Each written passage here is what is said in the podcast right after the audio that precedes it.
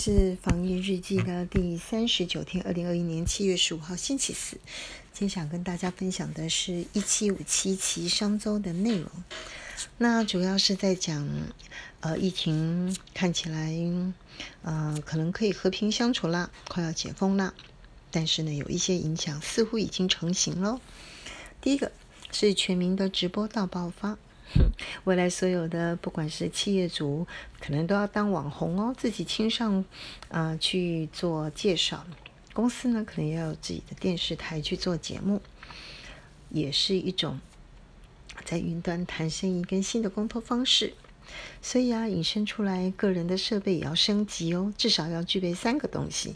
第一个，麦克风要够好，可以的话外接；第二个，摄影师摄影机也要够好。可以的话，也是外接。第三个当然是最重要的，网络要顺畅哦。好，第二个，现在看起来呢，嗯，每天进公司去工作呢，会变成一种过去式了。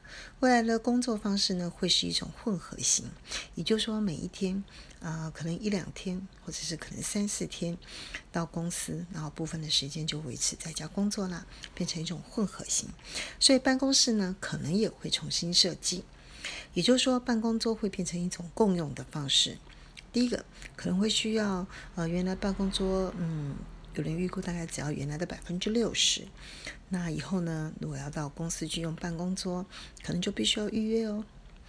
那为了让大家还是有一点私人沟通的空间，可能会在走廊设计一个凹式，做一个临时简单的，嗯，八卦中心。